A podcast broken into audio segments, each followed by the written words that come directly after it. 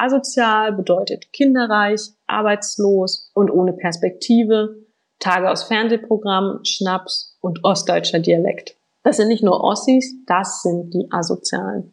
Ich muss ungefähr zehn Jahre alt gewesen sein, als ich zum ersten Mal erkannt habe, dass diese Asozialen tatsächlich wir sind.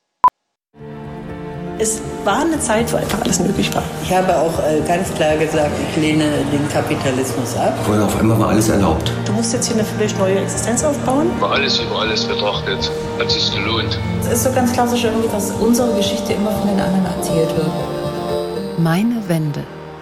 Unsere Einheit? Ein ZDF-Podcast zum Mitmachen. Wenn ich an die Wiedervereinigung zurückdenke, und vor allem an die Geschichten, die über die Wiedervereinigung erzählt werden, sind das vor allem zwei Erzählweisen, die mir da immer wieder auffallen. Auf der einen Seite ist das typische Ossi-Bashing, was ich seit der Maueröffnung bis heute kenne. Und da wird so eine Stereotypisierung aufgemacht von dem Ossi. Der hat keine Ahnung von der Welt, ist provinziell, ökonomisch und moralisch zurückgeblieben und rechtsradikal.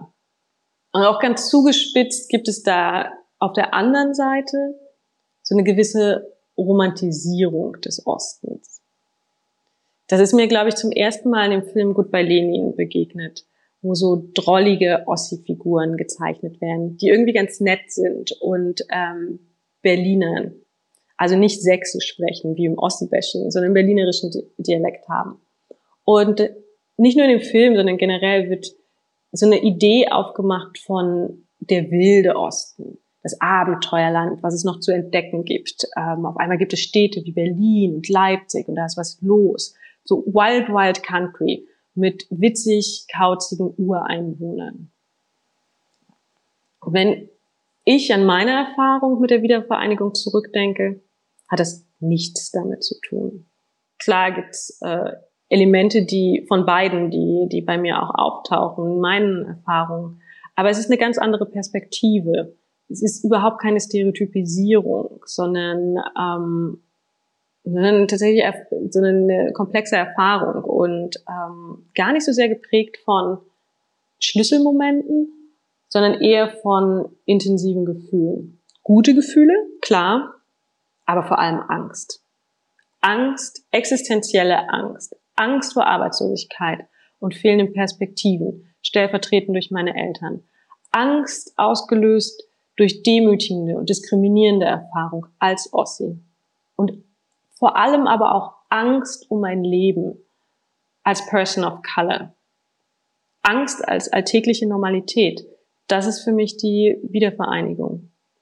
Wenn ich zum Anfang zurückgehe, wie alles anfing, ist es natürlich, ist es eine ganz andere Erfahrung, die ich gemacht habe. Und das erste Gefühl, woran ich mich zurückentsinne, ist Euphorie. Euphorie über die Maueröffnung. Ich kann mich an den Tag selbst gar nicht richtig zurückerinnern, aber um den Zeitraum drumherum. Und zwar den Herbst 1989. Da bin ich fünf Jahre alt und lebe mit meiner Mutter, meinem Stiefvater und meiner kleinen Schwester in Wernigerode, einer Kleinstadt im Harz. Mein leiblicher Vater ist Südafrikaner und den habe ich nie kennengelernt, weil der noch vor meiner Geburt die DDR verlassen hat weil die Beziehung zwischen ihm und meiner Mutter in der DDR nicht gerne gesehen wurde. Deshalb leben wir im Haus meines Stiefvaters und seinen Eltern in einem, naja, renovierungsbedürftigen Altbau in der Nähe der Plattenbausiedlung, also in der Peripherie der Stadt. Und da ist so mein Zentrum, von dem ich aus die Wiedervereinigung entdecke.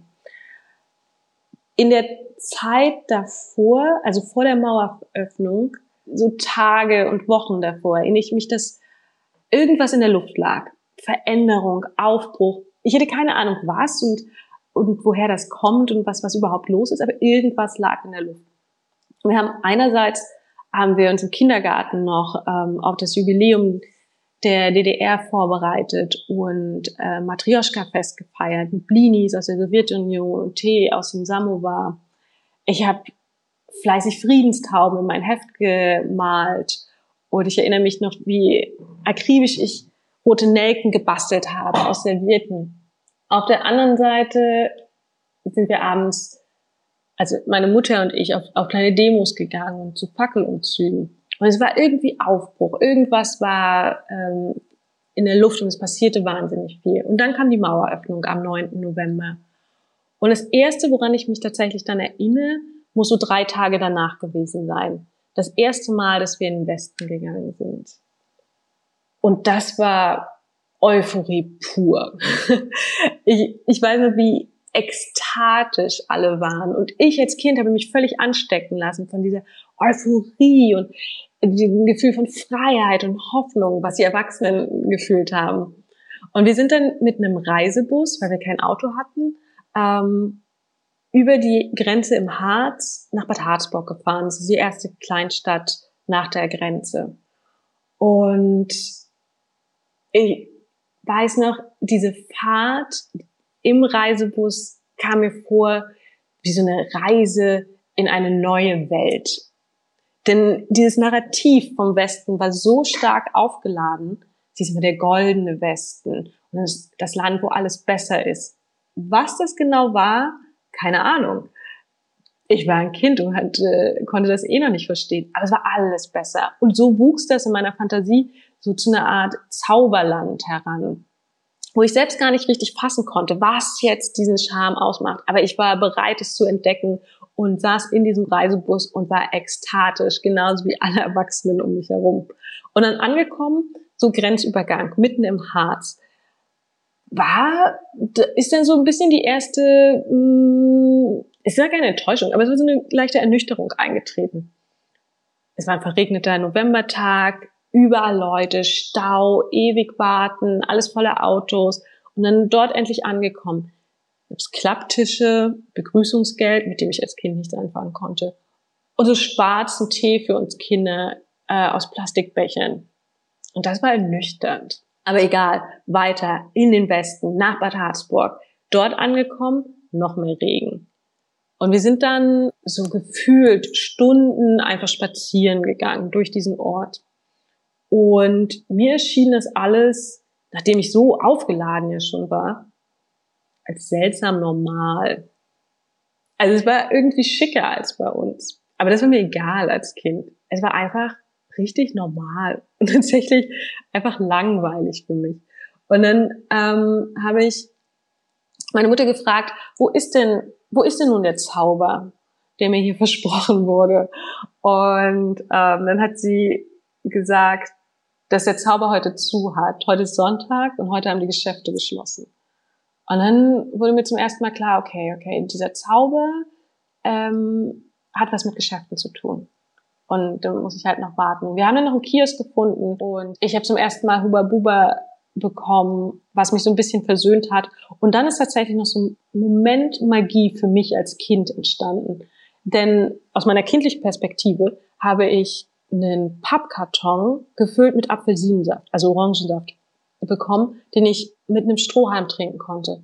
Und das war irgendwie magisch für mich. Und es ist seltsam, woran man sich erinnert und woran nicht. Aber ich weiß, dass das für mich magisch war. Denn die Idee, ein Getränk aus einem Karton zu trinken, war für mich völlig neu und revolutionär. Ich war, ich war überhaupt nicht mit dem Konzept Tetra Pak vertraut. Und dies hat sich einfach allen physikalischen Grenzen, die ich in meiner kindlichen Vorstellungskraft hatte, ähm, entzogen und war Magie. Da war dann der Zauber. Und tatsächlich waren dann die ersten Jahre der Wiedervereinigung ganz stark von Konsum geprägt für mich. All die spannenden neuen Produkte, wenn so verspielt und so anders und haben eine ganz neue Dimension eröffnet, was möglich ist. Schon allein die Süßigkeiten. Es gab die Grünfrösche, die weißen Mäuse und zuckersüße Erdbeeren als Gummitiere. Dann hatte ich eine Wäscheleine, die man essen konnte, genannt Schnüre. Es gab die Eissorten, Cheesy, das Käseeis, die Buntstifte, den Kaktus, Donald Duck, Donald Ducks Kopf als Eis. Das war unglaublich. Und dann Boom Boom, das Eis mit dem Kaugummistiel.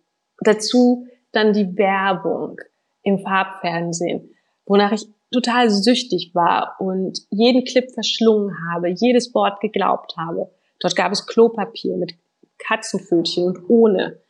Babyborn, Barbie und den Spülmittelkampf zwischen Villa Riba und Villa Vacho. Im Fernsehen gab's Ninja Turtles und Bim Bambino und dazu dann Coca-Cola, Carazza und Capri-Sonne auf der neuen Eckcouch.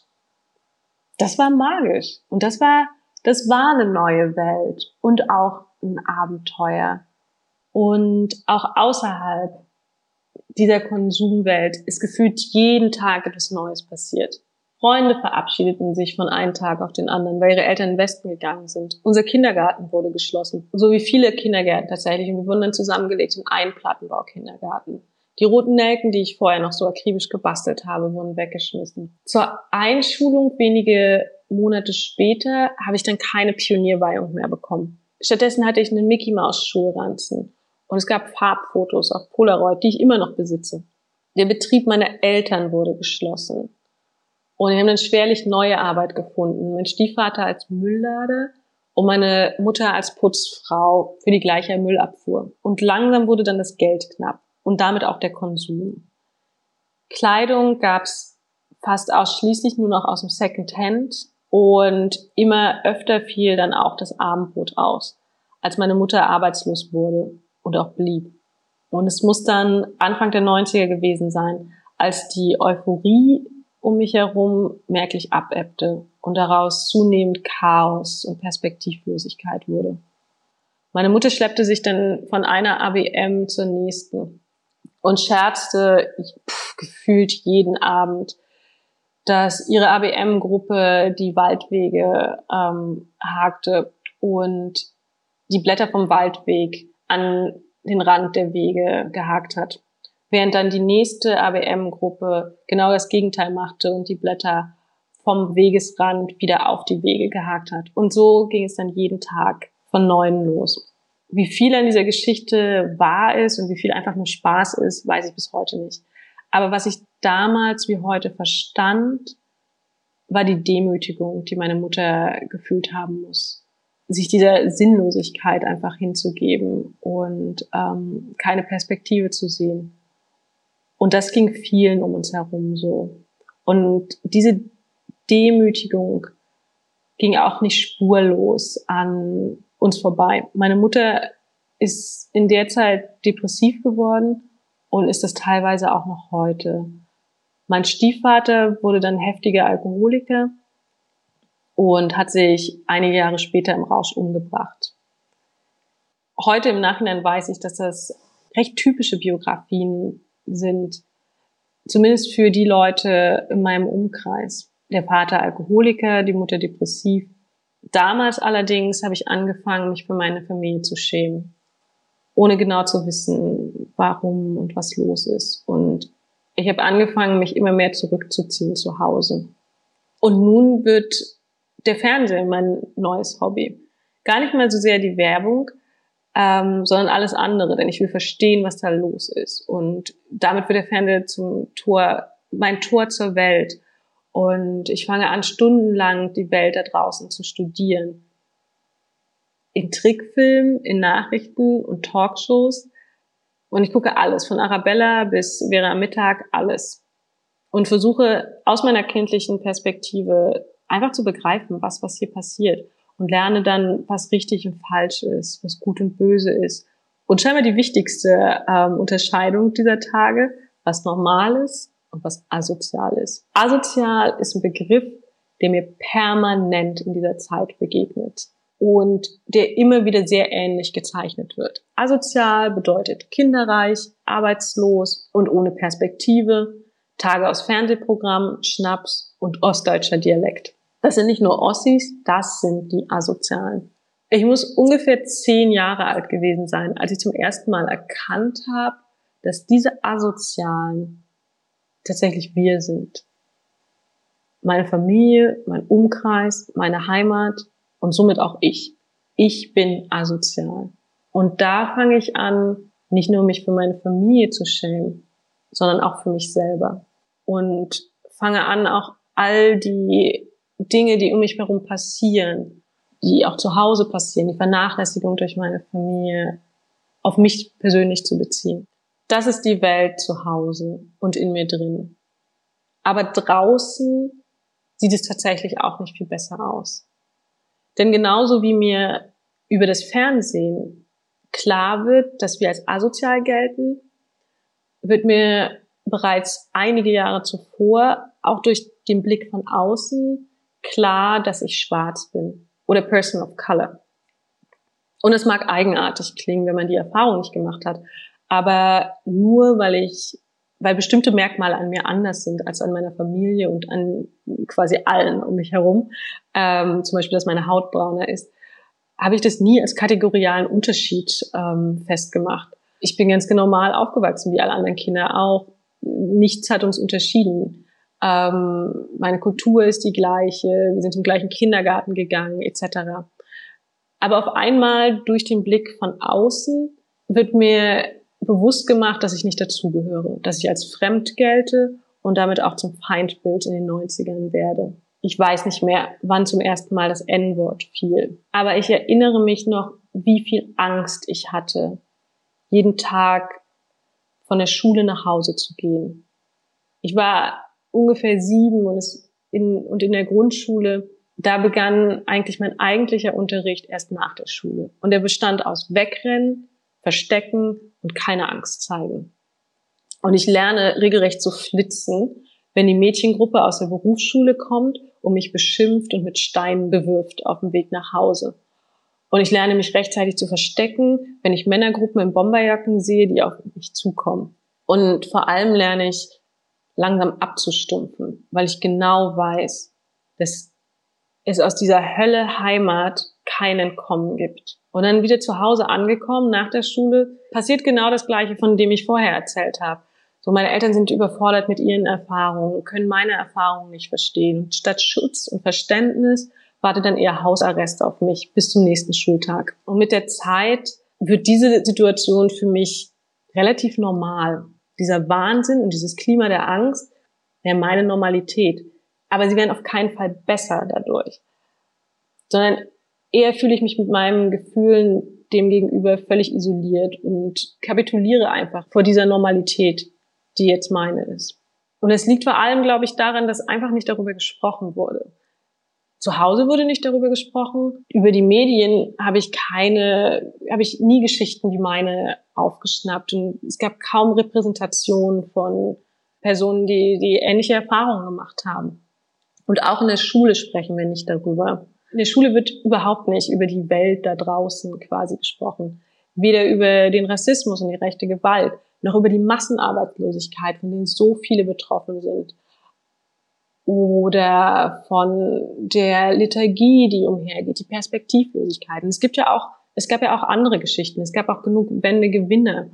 Ähm, aber auch darüber wird überhaupt nicht gesprochen. Mein Gymnasium hat einen ganz anderen Weg gewählt. Und das ist neben Mathe, Physik und Fremdsprachen vor allem eins lernen für die Zukunft, Passing. Passing bedeutet in dem Kontext, im Alltag als Ossi nicht aufzufallen, zugunsten einer besseren Zukunft. Wir lernen uns anzupassen und zu präsentieren, dick aufzutragen, wie Westler rüberzukommen.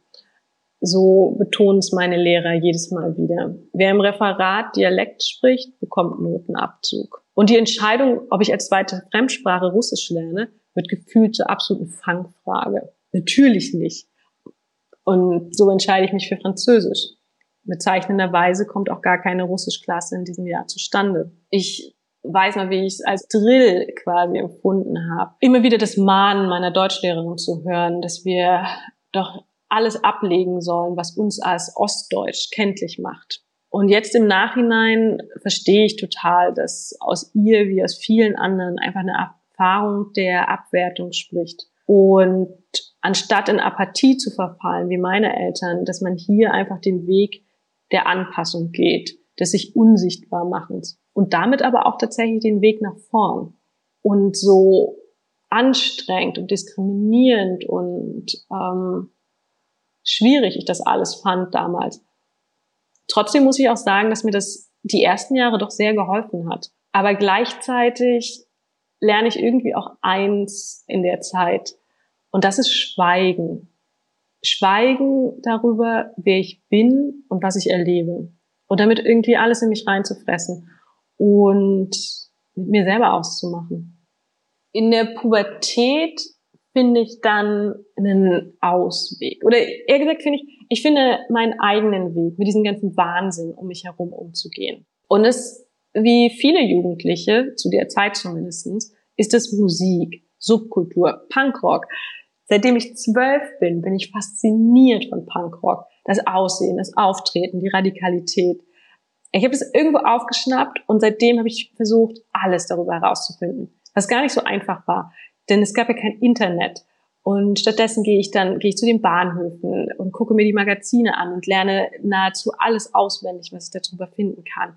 Gehe in Plattenläden und höre in CDs rein. Und mit 13 bin ich voll drin, färbe meine Haare lila, trage die Klamotten und finde später dann auch meine Punk-Clique in den Plattenbau-Innenhöfen und fange an, die absolute Eskalation zu leben. Und jeden Nachmittag nach der Schule treffen wir uns und trinken Bier oder Sangria aus der Magnumflasche, hängen rum und hören laut Musik. Und dabei war das tatsächlich absoluter Wahnsinn, wenn ich zurückblicke. Denn Wernigerode hatte zu der Zeit, also in den 90ern, seine absoluten Höhepunktjahre an rechter Gewalt. Und sich als Punk anzuziehen und damit offen auf der Straße rumzuhängen, war wie sich eine Zielscheibe auf dem Rücken zu malen. Absolut gefährlich.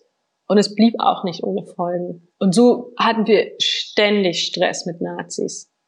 Und es gab zum Teil Massenschlägereien mit und ohne Krankenhausaufenthalten. Und es gab noch mehr Wegrennen für mich als vorher. Einmal sind wir in den Supermarkt gegangen, um Bier zu kaufen. Da muss ich 13 gewesen sein. Und sind auf eine Gruppe, auf eine kleine Gruppe Nazis gestoßen die sich beweisen wollten. Und eine zieht eine Waffe, also eine Pistole, hält die meinem Kumpel an den Kopf und lädt durch.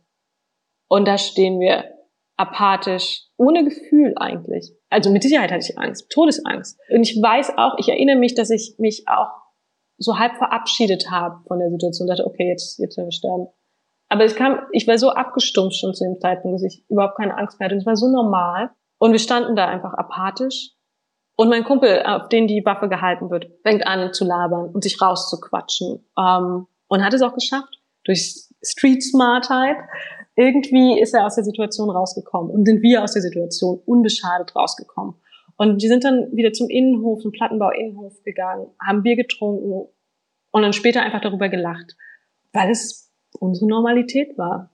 Eine andere Situation, eine andere Schlägerei, anderer Kumpel, dem wird das Ohr abgeschnitten von Nazis dabei. Dann erinnere ich mich an ein Konzert von der Band Discipline, wo es eine Schlägerei zwischen Hunderten gab. Und da waren zum Teil organisierte Nazi-Gruppen aus ganz Deutschland dabei. Unser Jugendclub, der einzige Zufluchtsort, den wir hatten, wurde überfallen und total zertrümmert von ungefähr 50 Nazis. Wenn meine Schwester heute darüber erzählt, erzählt sie immer noch unter Tränen, wie sie sich damals von ihrem Leben verabschiedet hat, als einer der Nazis mit einer Axt auf sie losgegangen ist. Und auch von Seiten der Polizei gibt es keinen Schutz. Und Autoritäten und Erwachsene sind auch nicht wirklich da. Und so ist irgendwie unsere Normalität. Wir sind auf uns gestellt und ähm, es passiert so ein Wahnsinn um uns herum. Und es gibt so eine gewisse Eskalation in der Zeit für mich von Angst und Wahnsinn und Chaos, aber auch von Liturgie. Freunde von uns haben eine Band gegründet, Boy Group, und bringen ein Album auf Kassette raus. Das heißt alltägliches Verrotten. Und das beschreibt wie nichts anderes unser Lebensgefühl von damals. Alltägliches Verrotten. Aber trotz all dem, und es gibt unendlich viele Geschichten wie diese, trotz all dem denke ich immer noch unglaublich positiv an Punkrock zurück und würde das auch nach wie vor heute als meine Flucht nach vorn beschreiben. Denn dieser ganze Abfuck um uns herum wurde einmal von uns aufgegriffen und offen gelebt, anstatt sich davor zu verstecken und zu Hause zurückzuziehen.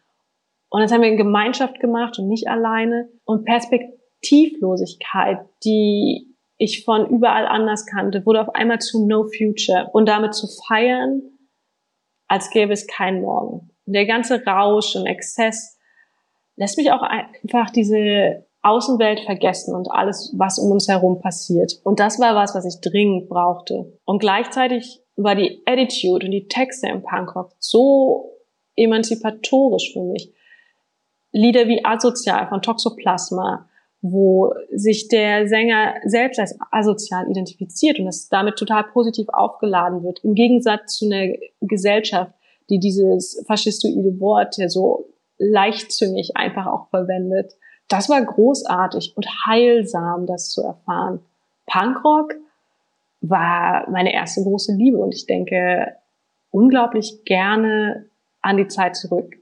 Auch wenn es Wahnsinn war und ich unglaublich froh bin im Nachhinein immer noch, dass uns nicht mehr passiert ist. Aber aus dieser Liebe Punkrock gegenüber und aber auch, weil mich diese Jahre der Wiedervereinigung nicht loslassen und was da passiert und weil ich einfach auch keine Geschichten oder kaum Geschichten höre, die ähnlich sind wie unsere und einfach zu wenig darüber erzählt wird. Deshalb habe ich dieser Zeit mein Projekt Dunkeldeutschland gewidmet.